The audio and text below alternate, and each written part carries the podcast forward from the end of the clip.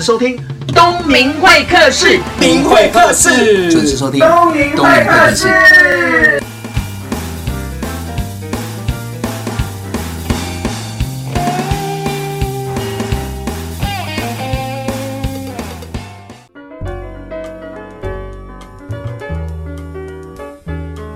听众，大家好，欢迎收听东明会客室，我是主持人王东明。今天邀请到的是《谢谢癌症让我更勇敢》三十岁的礼物这本书的作者吴延龄。那为什么要邀请他呢？我上个月哦就有一点空档，然后在坐高铁的空档当中，我去逛了书局，就书局有一个柜位满满的一片蓝。那我想说是什么蓝？因为我本身个人很喜欢蓝色，我就走过去，哎呦。这封面的女生挺有气质，看起来好像好心不，可是书名我就觉得，哎，怎么完全不太一样？跟书的封面感觉，它上面就说“谢谢癌症，让我更勇敢”，然后上面还写了二十万感动类推，我就翻了一下几篇的内容，就翻了，真的是类推。为什么会是类推？因为里面太好笑了。那我的角度是因为每个人有生病过，或者说你身旁朋友有得病，然后正在。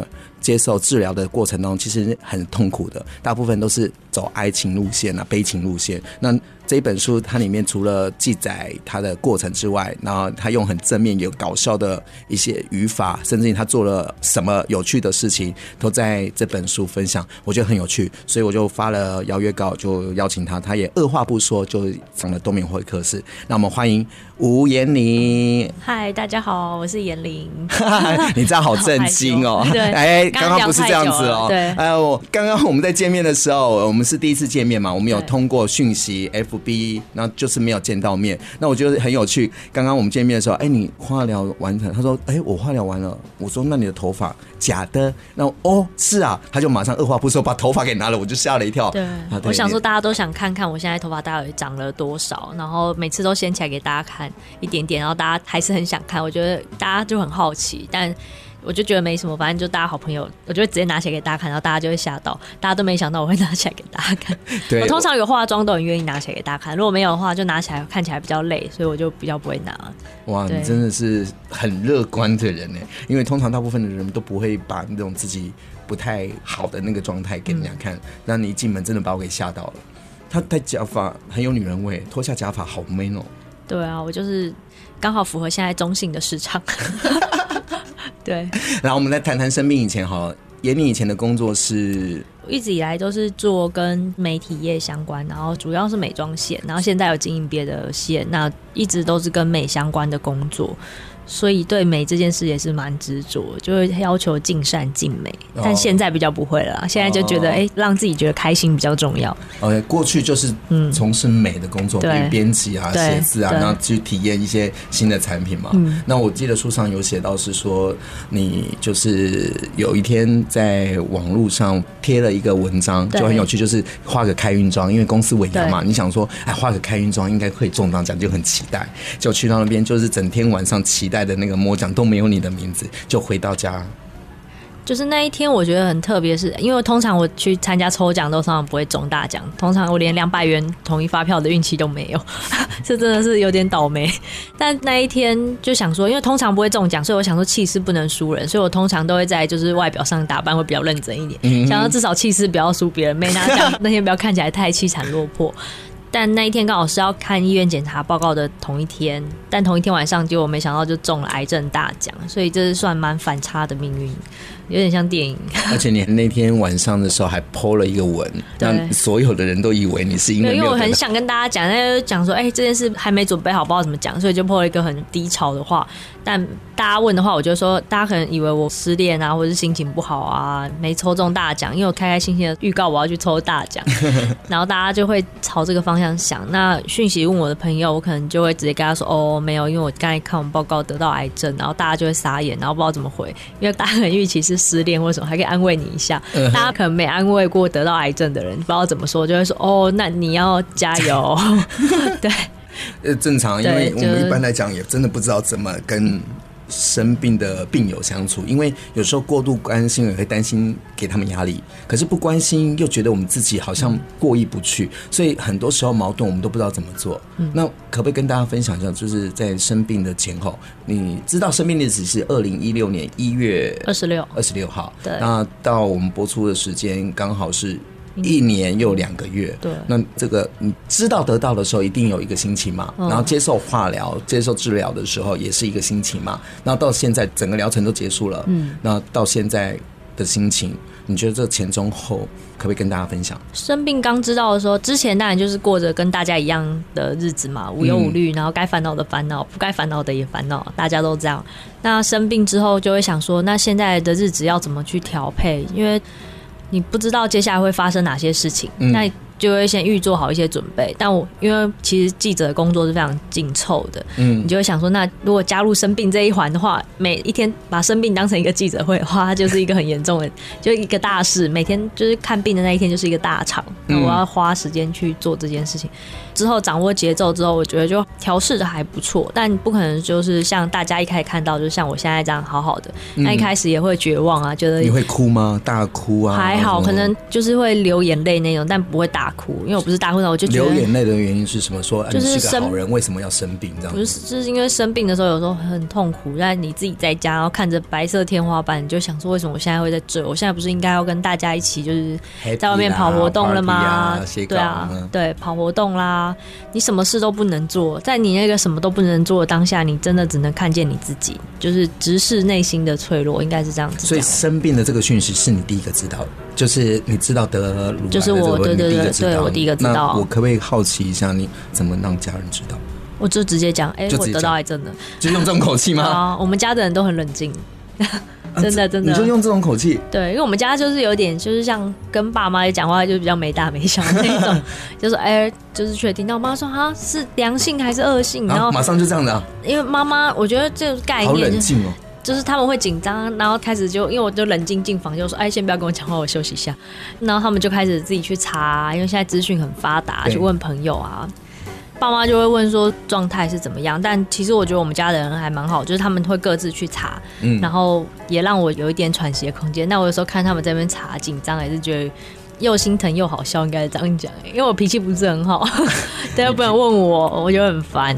对哦，所以你家人知道第一件事情就是很冷静，然后上网查资料，看怎么样去了解这个病，那、嗯、同时可能也透过网络的其他病友的分享，嗯、也知道说怎么样跟你相处。对，好，我们先休息一下，再回到东明会客室现场，谢谢吴彦玲的莅临。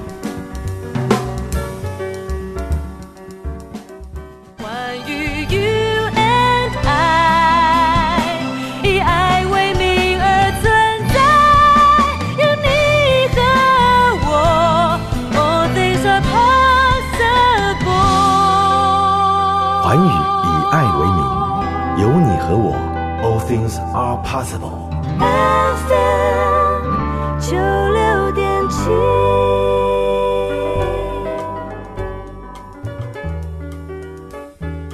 欢迎回到东明会客室的节目现场。接着要和听众分享的是，我们刚刚已经讲到，就是在生病的过程当中，怎么样跟家人沟通嘛？那家人也是很冷静，然后上网查一些资料。那接下来就是要一起共同去面对，怎么样去选择。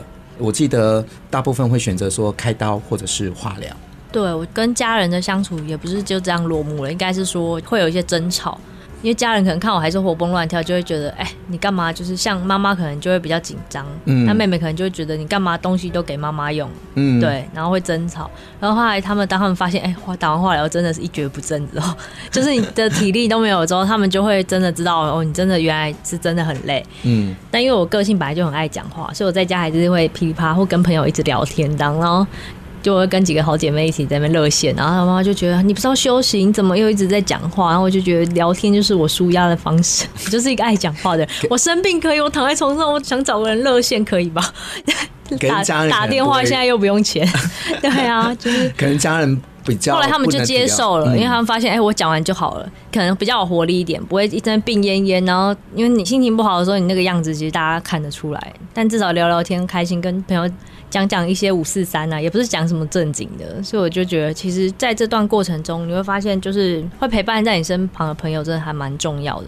嗯，对，而且朋友几乎都换一轮，没换一轮就是我重新洗牌。你你刚刚讲到朋友这个关键词哦，因为你文章有想到是说生病就可以去留下真正的朋友，嗯、可是我比较好奇是你对。真正的朋友定义是什么？因为你用生病这个前后来分，你生病之前，每个朋友都会找你去参加活动嘛。嗯，那像现在有很多，不管遇到什么节日，大家朋友免不了要聚餐。你是一个有趣的人，大家都想约你去。嗯，那你生病之后，哎、欸，这些朋友日常每天问候你有没有活动啊，要一起来的朋友，哎、欸，瞬间他们可能就不跟你联络了。然后可能一直到你出书之后，又来问你说：“哎，你出书很厉害，要不要来吃个饭啊？什么可以跟作家吃饭，很棒啊！”就类似这样，我觉得就是其实你需要的是他在你需要的时候一个加油。我想要跟你分享，因为像我、嗯、旁边也有所谓的癌友或者是生病的人，那。坦白说，我们也不知道要怎么跟他相处。有时候我们过度关心了，反而会造成人家的压力。可是不关心，我觉得又于心不忍。在矛盾要关心不关心，时间就过了。那打个比方好了，我有一个朋友，就是长辈的朋友，对，他不会想要让人家看到病恹的。我觉得，我觉得这就是两种，一种就是他没有告诉别人的，嗯，那我们就尊重他。像我现在，我身旁也有跟我同龄我的同学，然后总之他没有告诉别人，但他有告诉我，因为我刚好是也生病了嘛。嗯，我觉得这是一个选择，你可以不要告诉别人，但你就周遭的人就不知道。但是我觉得很 OK。但是因为我已经告诉大家啦，那我觉得所有的关心有时候很简单，你就去赞美他。嗯就是像我们生病的时候，不喜欢听到加油，为什么？因为你已经很努力了嘛。嗯。然后大家感觉到你再多吃一点，再多吃一点，你再增胖，我觉得好辛苦。嗯。那可能就是我后来教大家，就是从头到脚都赞美对方。因为你不知道怎么讲，哎，这个假发很自然。开始开始，哎，你今天画的眉毛很不错，虽然有点歪了。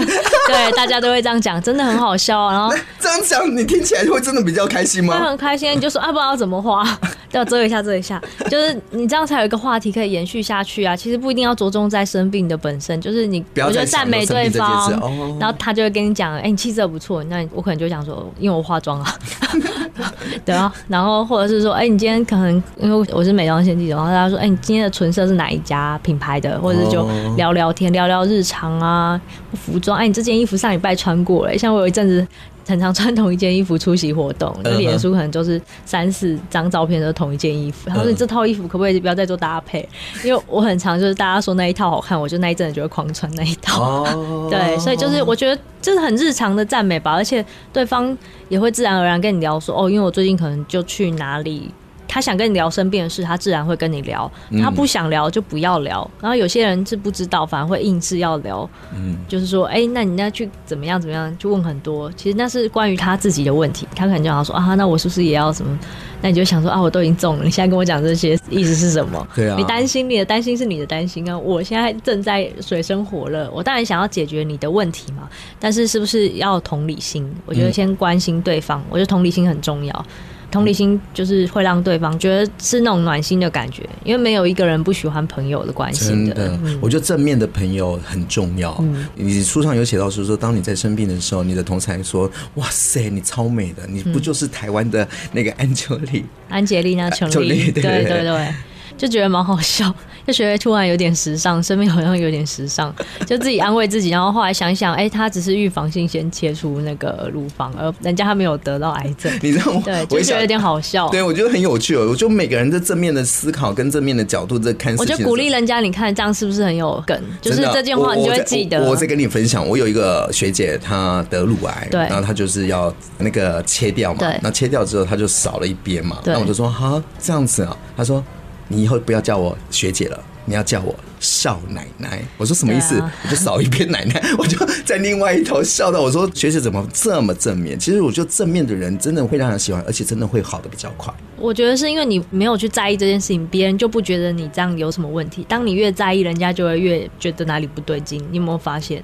就当你不觉得你生病是一件。就是有些人会把这件事情搞得好像做了什么滔天大罪一样，其实没有啊，没有犯罪，他就是生病嘛，生病没办法选的，就像你感冒一样，你就是被病毒传染，你可能就是刚好就生病了，然后就把它治好就好了。那你现在还持续工作吗？对对对，书上有写说你在整个化疗的期间还是保持工作的状态。对。就刚好也是蛮谢谢同事的支持，因为我一开始就遇到蛮多朋友都说你很累啊，就不要太累。可是我觉得不太对，对，因为我们正常来讲知道的就是希望这个病友好好的休息，好好的。那你觉得怎么样的状态是休息？我觉得可能就是身心灵平和，让他好好的去处理这件事情。当然你书上有写，对啦，因为我觉得你写的那段话超有趣的，他就说休息。休息就没有钱啊，不然你养我，你给我钱。没有，我们不会这样写，那是我的心理 OS。没有，大家都会说你要休息，可是大家有没有想过，其实现在你只要走出家门，你呼吸都需要花钱吧？你走出家门搭捷运，你去看病，你总是都需要一些生活的花费吧？我觉得反而有工作的支持，你这些。才是生，你才会不会担心。我觉得也是看每个人的生活形态。但我是一个觉得赚钱对我来讲蛮重要的一件事，嗯、因为工作是是我生活一个蛮大的支持、自信的来源。所以我如果没有工作，我可能会觉得我后来生病中期，我想说还好我有上班。要是我没有上班的话，我真的好难度过那些日子哦。就每天就 上班的日子，对，上班的日子时间变得很快。你可能一开始上班。拉警报，开始一直忙一整天，忙完大概就八九点休息。是不是也是一种转念了？就是让你不用 focus 说我是个病，让你有一个工作，让你接触一些跟生病无关的事情，可能时间也过得比较快，心情也比较好。我觉得是这样，没错。对，然后当然活动就比以前少很多，就是一些邀约嘛，因为大家就比较不敢约你说一定要你现在出来一起吃个饭，不是不给面子啊，大家不敢这样约你，所以也因此才有时间写书。然后现在又开始忙了，病好之后大家约又每天都约满了，这礼拜再有四五场嘛，就上完班之后，然后晚上还要大家吃饭什么，各种活动很多，就是以前比较不懂得拒绝，现在就是会适时的告诉大家说，有点累要休息一下这样。嗯、所以我觉得像时间真的是挤出来的，还有就是去除掉一些，把活动减少之后，你真的可以做自己的事情，多的时间多好多，差好多，真的、啊。不然怎么会有时间写？现在你要叫我写一篇，我可能时间都没有哎。我就是每个周末，你看这半年，呃，半年的时间，每个周末我就早上七八点就去星巴克报道，然 后写稿，然后有时候甚至只戴个头巾就出门了。哇哦！然后开始有人的时候，我就回家休息，补个眠，然后再出来继续写，这样。嗯，其实蛮酷的，真的很酷啊！就做自己。嗯，你书上有提到是说，其实生病啊，也是一个必修炼的课。当然啊，每个人都会生病吧，只是小病或大病。嗯，嗯，而且因为我开始就有成立粉丝团之后，跟很多病友聊天，我发现除了癌症之外，这种大家知道的病之外，还有很多是心理上的病。大家可能心情很郁闷啊，嗯、不知道怎么过不了的关。嗯，那有些人可能会求助医生，但有些人没有，或有些人很低调的就去看医生。就我觉得，其实现在的文明病真的很多。对啊，文明病真的很多，不是只有身体的病了。那文明病也因为让人就是想很多，低迷很多，然后我觉得真的会影响到整个社会，整个就病态了。你很厉害，嗯，谢谢啊。还可以成立粉丝页，然后把这些文章写出来，然后集结成册，然后出书，来影响别人。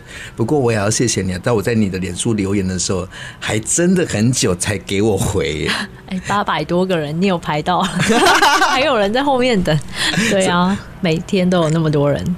像东明哥有提到，就是留言很晚回这件事情。对啊，因为其实、欸、超晚哦，两个礼拜，就是因为联络不到你，我才联络出版社啊。我是自己经营的，所以我每一篇留言跟回信都是亲力亲为。那因为还有在上班，还有医生有交代，不能太累哦，所以我一天可能就花一个小时回大家的信。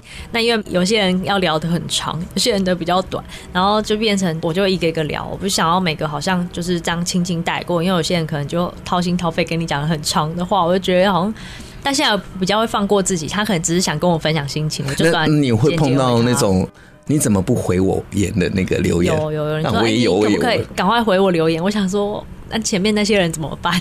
大家还是要按照顺序排队慢慢来。对，我想要一个一个好好回答大家的那个，但最主要的，我觉得还是在公开的页面留言，因为那个比较快。我会优先回公开页面的留言，因为我回那个留言等于回给全部的人，大家都看得到。对。那如果私人的话，就是会比较慢。对，建议大家还是在公领域留言哦。对，有没有觉得有时候人会请教你问题，一定是对你有所崇拜跟敬仰，可能你的这个过程当中可以帮到他很多。嗯，我觉得蛮多，大家的回馈都也让我蛮感动，常常让我觉得生病感觉很多不美好，因为大家而变得美好了。你真的很正面嘞。好，先聊到这里，我们休息一下，再回到东明会客室的节目现场。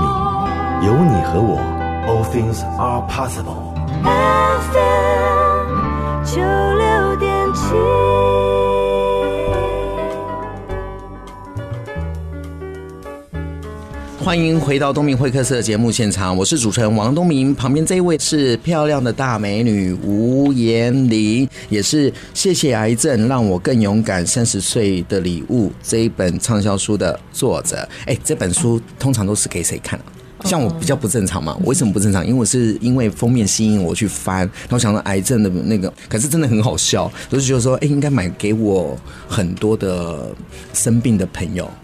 应该是这样子吗？我原本设定是就是当成是分享，然后因为其实在网络上就是成为大家关注的焦点之后，其实主要书写的内容还是以癌症为主。那我自己的设定是，你会发现里面其实没有去谈到一些化疗真的那么难过的事情，因为我觉得那个难过是每个病人自己要去承受度过那一关。那我想跟大家解释的就是，你不要去想痛这件事情，嗯，然后它就不会那么痛，嗯。那你越想痛，他可能本来痛是十分，你想着就变二十分，嗯，是真的会这样。所以我是觉得那一关我们大家要自己挺过。那我想跟大家分享的是我的心理的转折这个部分，嗯，那。当然，就是我觉得很多没有得到癌症的人会觉得他好想知道化疗到底有多痛。可是因为我自己的设定是，我是希望这本书就是不只是我的礼物，也是把它当成礼物，一份爱传递出去，可能就变成，假如未来有一个癌友因为看了我的书变得更勇敢的话，我觉得那对我来讲就是最大的鼓励。因为我会在生病这段时间，然后花时间写下这本书，我觉得我最大的也是想把我这个心情。再继续传递下去，因为像脸书或网络部落格记载，嗯、它没有那么完整的记录，对，都是片段片段的心情。那在这本书的规划的时候，我就有做一些分类，就是你可以去找到你想要看的分类。所以像还有的话，就会对家人那一个部分，我就会感触比较大。嗯，照顾的部分还有生病的部分。那如果是像一般没有生病的朋友，就会觉得对自己要有自信这一块，他们比较喜欢。像像很多人就觉得说。我生病了，可是整个人感觉就比较神清气爽。以前就感觉总是看到我就很累，因为我每件事都要做，嗯，就是每一件事我都要把握机会去做。但现在我不会，我就是没有做到就没有做到，没关系。我就是把生活有一个顺序，某些优先的事做完，然后其他没有做完的没关系，以后有机会再做，没机会也没关系啊。比较随缘一点，对，比较随性一点。嗯，对。那因为刚刚你讲到是二零一六年一月十六号，对。发现自己生病嘛？那从化疗到切除这个部分，再加上恢复这个过程，嗯、其实还挺久的啊。可是你这本书是在二零一六年。九月二十八，九月二十八出版。我一开始就有想要出书，可是我一开始没有想要出癌症的书，一开始就是想要出美食的书，纪念就是我的老师长一起完成那个论文。嗯，那我本来去年年底就规划好今年的写作计划是要写美食，那我就把写作计划改成就是写癌症的内容。但一开始也不确定有没有出版社会找我出书，但我就觉得没关系，我就以出书的心想内容来发想，我就先把内容写下来。对，所以说其实大家会觉得，哎，怎么那么快？其实我们出版社签约可能在四五月的时候了。四五月，对，所以那个时候也是在化疗期间了。对，化疗期间了，哇，正式签约啦。但其实前面我就开始都是准备一些像书籍里面我都有做记录。那我是觉得不管有没有出版社要找我出书，我就当成一个记录，把它完整的写下来。下来。对，因为现在出版的方式有很多种啊。假如实体没办法出的话，还有电子书啊，还有各种方式。我是觉得要把它收集起来一个完整的心情记录。嗯，因为我们是一个就是专业的文字工作者，我觉得像我在网络上看到很多讯息，它是拼凑的，然后来路不明的。那作为一个媒体工作者，我觉得我有必要去把一个真实的这种记录，然后完整的传递给大家一个正确的观念，因为我们的讯息是会经过查证的，嗯，然后大家才不会因为看了很多网络来路不明的新闻，然后那一些内容农场的。资料，然后感到惶惶不安。嗯，对。那当你在接受化疗，躺在那个病床上的时候，可能就身体不舒服。对。那你怎么样让自己就是有坚定的信念，然后往前走啊？我没有坚定的信念啊，我就做自己啊。你就做自己。对啊，我觉得因为你会就来吧，就打吧，来就你就只能对打，然后但你就是说要看到像后面大家看到都是很坚强的我，但是其实也有不坚强的时候。我其实闻到那个药的味道就会想吐，我真的听到医院就会觉得。很不舒服，我觉得那个是心理影响的，嗯、因为其实像我一开始去不会想吐，可是因为我第二次去化疗的时候，隔壁床的阿姨一直吐，然后她在我旁边吐了三个小时，我听到那个声音，还闻到那个味道，你就想想看，以前坐那种客运的时候，如果隔壁有一个人在你旁边吐了三个小时，嗯、就是你可能闻不到那味道，但你很害怕，听到那个声音很害怕，然后这件事情就变成我就会觉得很怕。反正人家会说你有没有吐啊？你今天有没有怎样？我本来没有要吐，他问完我就吐了。然后我想说天啊，我刚才吃那奇异果好贵，我刚才好不容易吃了那么多东西，而且因为生病，妈妈都会买最好。然后我刚才吃了吐了那一餐好贵，就是只有我吃的，可是。比较好的，像蛋啊或什么之类的各种食材，妈妈都会帮我准备一份。她说：“你这个是最贵的哦。嗯哼” 家人就还是吃一般的这样，所以生生病家人的照顾陪伴也很重要，就蛮好笑的啦。就是在有欢笑也有泪水，你不能说都是有爱的，也有吵架，但是是大家一起成长。都吵什么？比如说我说我说我就是不想吃这个。然后你吃嘛，你赶快吃。对对对，然后就是不想吃，然后像一开始可能吃一些垃圾食物，妈妈就会觉得你都已经这样，你还要吃，你就是吃这些东西。真奶啊之类的 布丁啊，哇塞！可是因为你不吃没有办法，因为有时候你就是想要怀念以前的味道，你其实想吃一下，吃下去会有以前的味道吗？当然不会，吃起来的味道其实都不是那些味道，吃起来有些就很酸酸的啊，怪怪的，然后苦苦的，其实吃起来还是一种怀念以前的味道。味，味觉你是用透过食物去回忆一些快乐的时光。但并不是要去吃那个东西的本身，对。可是其他人可能不明白，比如说你很喜欢。喝什么东西就真奶好了，对，比如说你要去喝，你身为一个病人，当然知道喝真奶不好，可是你有时候就对这个世界，你不知道怎么样去发泄你的不满，你就喝一杯真奶，想说喝一杯真奶而已，有这么难吗？那就喝个几口，你就愿意让自己有动力，可能就去吃药吃饭。其实像我后来喝，我也都没有喝完，我都其实想跟店员说，你帮我装三分之一满就好。我其实有喝个味道，哎，喝一种感觉，找回自己就是哦以前那种无忧无虑的感觉。我觉得应该是感觉重于那个乐色心理的满足。对，心理的满足其实蛮有趣的。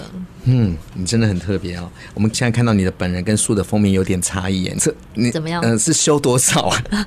没有修什么。书的封面本，本身比较汉尼啊，可是你本人好瘦哦。哦，你说书的脸圆圆都美了，都美。书的脸圆圆是因为刚好那是最后一次打那个化疗的药物紫杉醇，它是会造成水肿啊。嗯，对，所以那时候比现在胖了大概五公斤。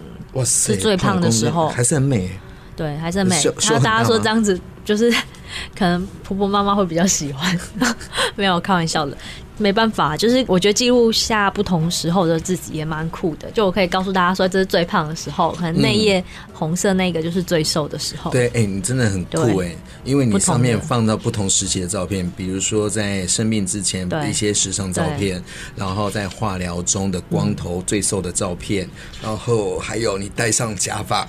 对的照片，那你这本书还教大家怎么买假发？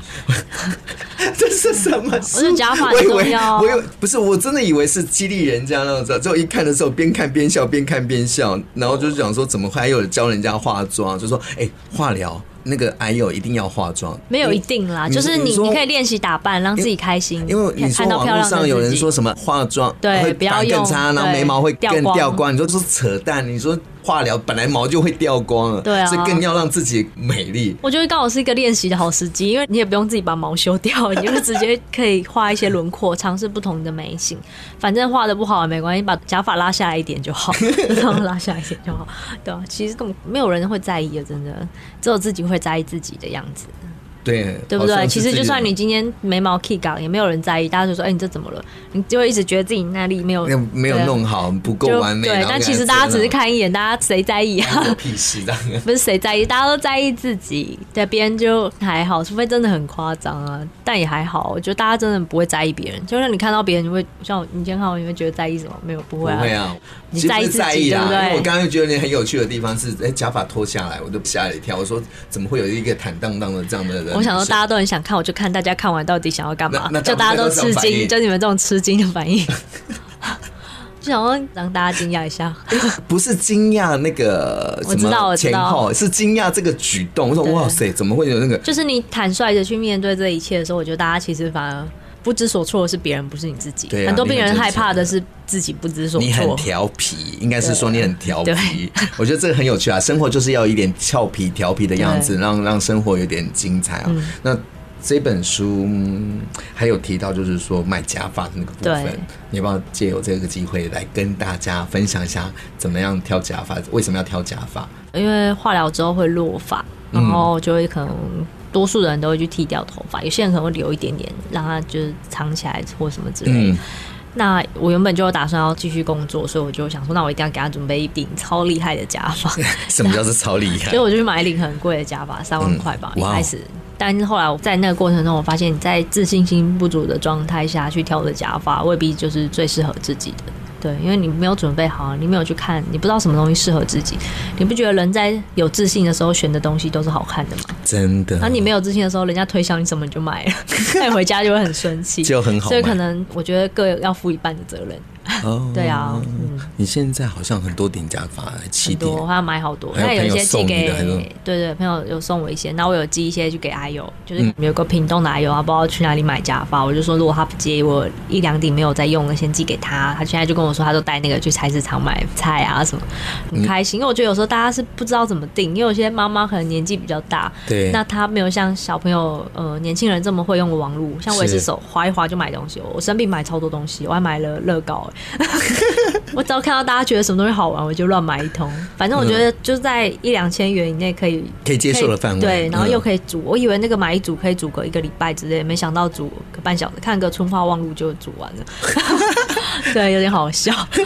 你真的很有趣。好啦，我们先休息一下。那我们送一首歌给你，也给听众朋友，就是邓紫棋的《夜空中的星》。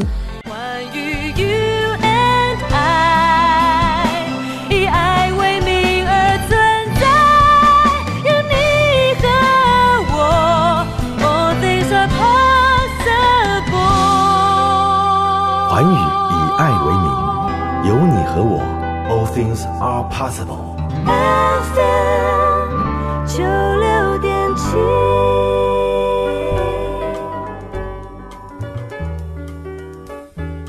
欢迎回到东明会客室的节目现场，我是主持人王东明。每个人在生病的时候都觉得很难过啦，或者是走不出来。可是这本书的书名真的很特别的地方，就是谢谢癌症。癌症出现在你生命当中，你为什么还要谢谢他？我没有办法拒绝他，我只好谢谢他。你不觉得有时候礼物就是这样，跟交换礼物一样，你抽到你不能还给那个人吧？你说哦，我不要你的礼物，你的礼物好烂，你不能这样讲吧？对不对？你有这样过吗？我不敢，我不敢。但你可能在心中想说：天啊，你怎么抽到这超级大烂礼物？但是只能收下，收下，明年再转送出去。对，但因为癌症没办法再送出去啊，所以你就谢谢他哦，好好的照顾完这个，你知道。好好的面对他，处理他，嗯、然后就赶快跟他说再见。像我做完治疗之后，我就赶快跟他说再见。嗯，对，谢谢他，就哎，赶快快走不送。就我觉得你心态要上要去调整。像有些人就会觉得说，癌症真的很讨厌，我没有办法对他说出谢谢。他这是一个那么烂的东西，你为什么就是你以后要是怎样怎样，你还有没有心情跟他说谢谢这句话？嗯、你也可以这样子想，没错，我也可以这样子想。可是对我来讲，他就是一个治疗完就结束的。事情，嗯，我不会把他一直想着他以后会怎样，以后的事是以后的事啊。现在天灾人祸那么多，对，要不要请来？就是可能现在走在路上也很危险，啊，真的，啊，对不对？哪天招牌掉了，地塌了，然后就掉进去。但你不觉得，与其想那么多，不如把每一天都好好的过，我觉得才是最重要。那也是我在生病中体会到一个很重要的事情。那这本书我一开始是设定是希望，除了粉丝看到之外，主要是癌友了。所以我用字是用一个比较温柔的心去写，然后用小幽默，就是你看，其实你根本就是搞笑。我这样看的时候，就想说什么幽默对。嗯但是我自己的好朋友，就我有请一些朋友帮我先看，然后他们就告诉我说，其实这本书癌友看了一定很有感觉，但其实最重要的是家人还有周遭的朋友，他们看完之后知道怎么样去跟自己的朋友癌友相处，然后不要去伤了他们的心。然后我觉得，如果这个社会上每一个人都多一点同理心，其实。大家会更有爱，更有爱，怎么就？感觉有点肤浅哦。就是，但这是一个善的循环，对善的循环。你刚刚讲的是同理心、感同身受嘛？因为我们可能不是每个人都能了解说所谓癌友的心态是什么。因为刚刚一开始就讲说，过度关心也不担心，是变成是一个压力、矫情。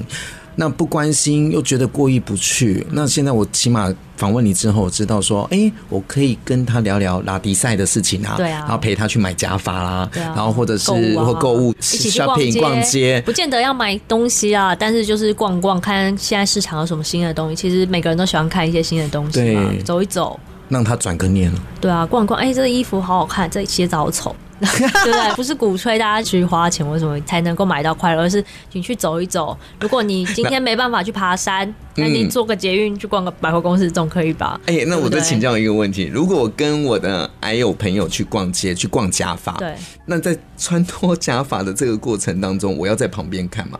就说哇，好好看哦！我说你要帮他看好看才说好看，你千万不要每个都说好看。要是他买错个，他会恨你，他以后会恨你。对，就是要真的真心帮他看哪一顶好看，好看就说好看，不好看就说不好看。然后他再要就像挑婚纱一样是吗？对，他结婚以后他会恨你，他就发现大家都说很丑，然后发现大家都会说新娘说好美，但结果大家转头说哎、欸、这套还好。对啊，就是类似这样的心情。那因为这种结婚也不是可以一直结的嘛，结婚找一次。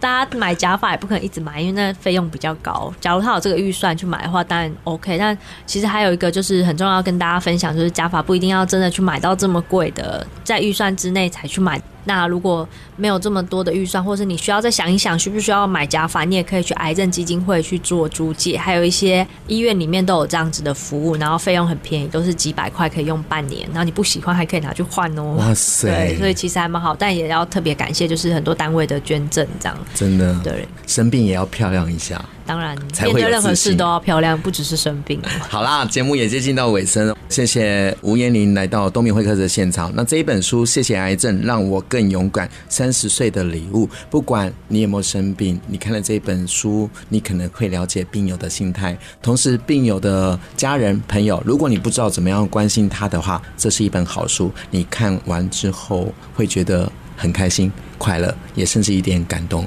原来病友也可以很正面乐观的。谢谢吴延林，也谢谢所有听众朋友。听众朋友也千万不要忘记了东明会客室。今天很高兴邀请到姸玲，很厉害。二零一六年一月二十六号，在年初的时候就知道自己得癌症哦，乳癌，然后就要马上心情的转折，要去面对它。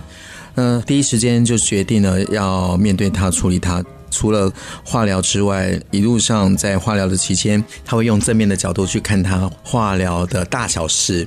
那他会把他文字化、图片化，分享在他的脸书还有部落格。那也因为这样子，他吸引了很多的粉丝。那新闻媒体也有采访他，就问他说：“哎，你为什么可以这么的很正面？”他说：“啊，不然怎么办呢？都已经得了啊，你就把它当成礼物啊，要么就是面对他，要么就是舍去他。那只好面对他，赶快。”快把它处理掉，他才可以过接下来的人生。那也因为生病的这件事情，他觉得是上天给他的一个礼物。他停了下来，想了一下，接下来才知道说未来的人生要怎么走。各位听众朋友，有时候我们当遇到不好的事情的时候，停一下，或许转个念之后，世界也因为我们而精彩，是不是？所以，当你遇到事情的时候，请你不要太难过。或许它是帮你开另外一扇窗的机会。我是王东明，下个礼拜见。